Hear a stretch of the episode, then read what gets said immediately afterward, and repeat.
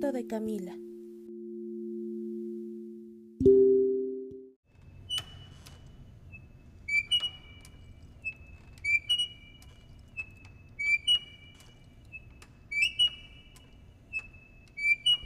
Esta casa es muy antigua. Tiene paredes de adobe, muy anchas, de las que guardan los ruidos y los sueltan cuanto menos te lo esperas. En los techos guarda las voces de la gente, decía mi tío Tacho, y en las losetas del patio las de la madre naturaleza. Tiene también una fuente de cantera y arcos en los corredores. Antes tenía un perico que era como parte misma de la construcción y la adoración de mi tía Chabela. Se llamaba Rorro. En cuanto llegábamos a San Miguel, el Rorro se ponía a gritar Mis niños. mis amores. imitando, según él, la voz de su dueña.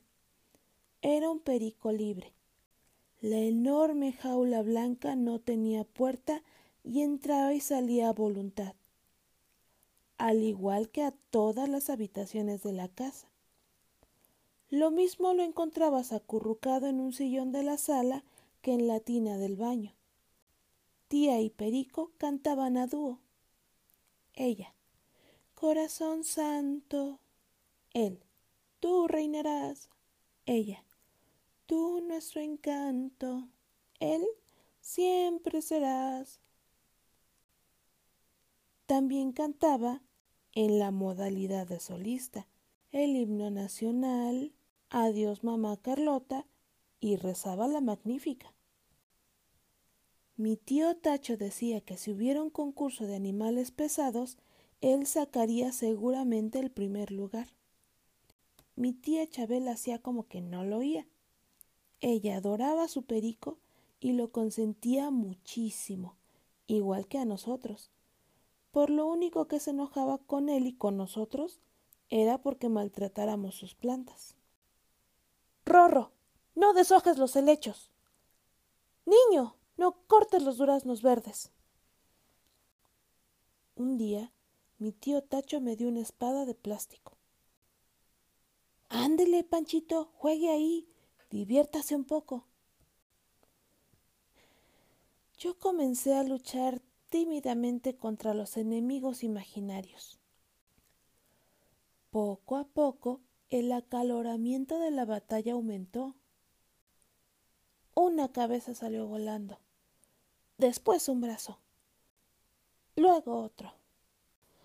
Panchito, ¿qué estás haciendo? Era mi tía Chabela. Mira nada más, niño, ¿por qué destruyes mis plantas? Las cabezas y los brazos se transformaron en helechos rotos y flores destrozadas. Le iba a decir que mi tío me había dado la espada, que él me había dicho que jugara ahí, pero el gesto de su cara me hizo enmudecer. Nunca antes se había enojado conmigo. Me dieron ganas de llorar. Perdóname, tía, fue lo único que dije. No, Panchito, esto no lo podemos pasar por alto. Lo siento mucho, niño, pero te vas a quedar en el cuarto de Camila hasta la hora de la merienda. Me sentenció. El cuarto de Camila era lo peor que le podía pasar a cualquiera. Ese cuarto nos daba miedo.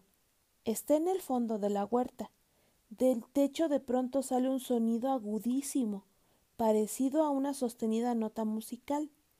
Mi tío Tacho nos decía que era la voz de Camila, una soprano italiana que, según él, vivió aquí en la casa hace más de un siglo y que, decepcionada por una pena de amor, se encerró a piedra y lodo en su cuarto sin comer, sin beber, sin dormir solo cantando de día y de noche.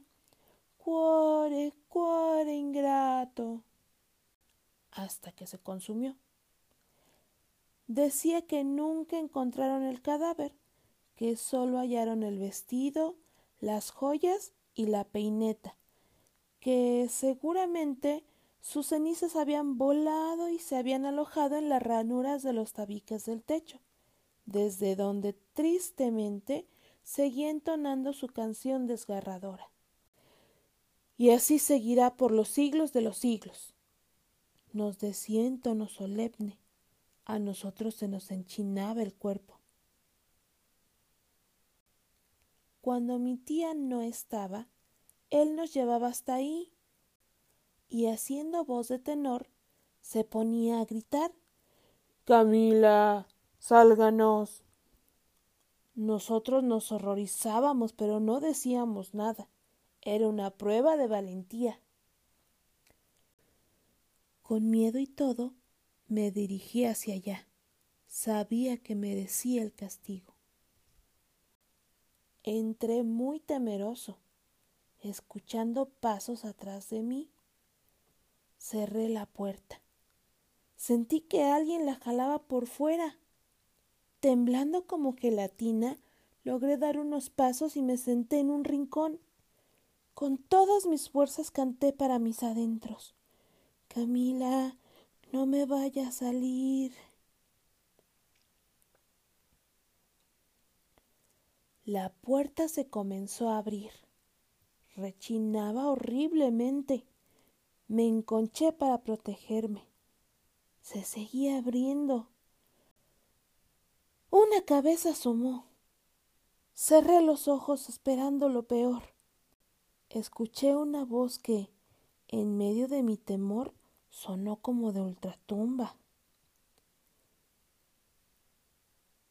¿Qué le pasó, Panchito? Era mi tío Tacho. Me miraba entre compasivo y burlón. Me dio mucho coraje. Decidí no hablarle. ¿No me contesta? me preguntó. Seguí callado. ¿Está enojado conmigo, niño? Se me acercó y se sentó frente a mí. Sí, tío, respondí al fin. Por su culpa mi tía me castigó. ¿Por mi culpa? se sorprendió. ¿Es culpa mía que usted haya jugado en un lugar que sabía prohibido? Pero usted me dijo que. Pero usted me dijo que. me interrumpió haciendo una voz chillona, dando a entender que era la mía. Luego, ya con su voz continuó. Sabe bien que las plantas no son mías, sino de su tía. ¿Cómo acepta que alguien le asegure que puede disponer de lo ajeno? Si le hubiera ofrecido mi instrumental médico para que jugara, entonces la responsabilidad sería mía. Pero si usted aceptó jugar con las plantas de su tía solo porque yo se lo sugerí, el responsable es usted y nadie más. Además, ¿cómo se le ocurre hacer destrozos en una casa en donde usted está solamente de visita? Al ver mi compungida cara, de la bolsa de su bata extrajo una concha de pan y me la ofreció. Noté mordiscos en la capa azucarada y me explicó. Es pan labrado, Panchito, y como yo mismo lo labré, es pan sagrado. Yo acepté la concha sagrada, pues el miedo me había dejado un vacío en el estómago. Cómasela rápido, me dijo. No se la vayan a arrebatar. ¿Cómo, tío? pregunté sintiendo escalofríos. Con una voz ronca, muy lenta, como un eco del más allá, me dijo Recuerde que Camila murió de hambre. Me metí a la boca la concha entera.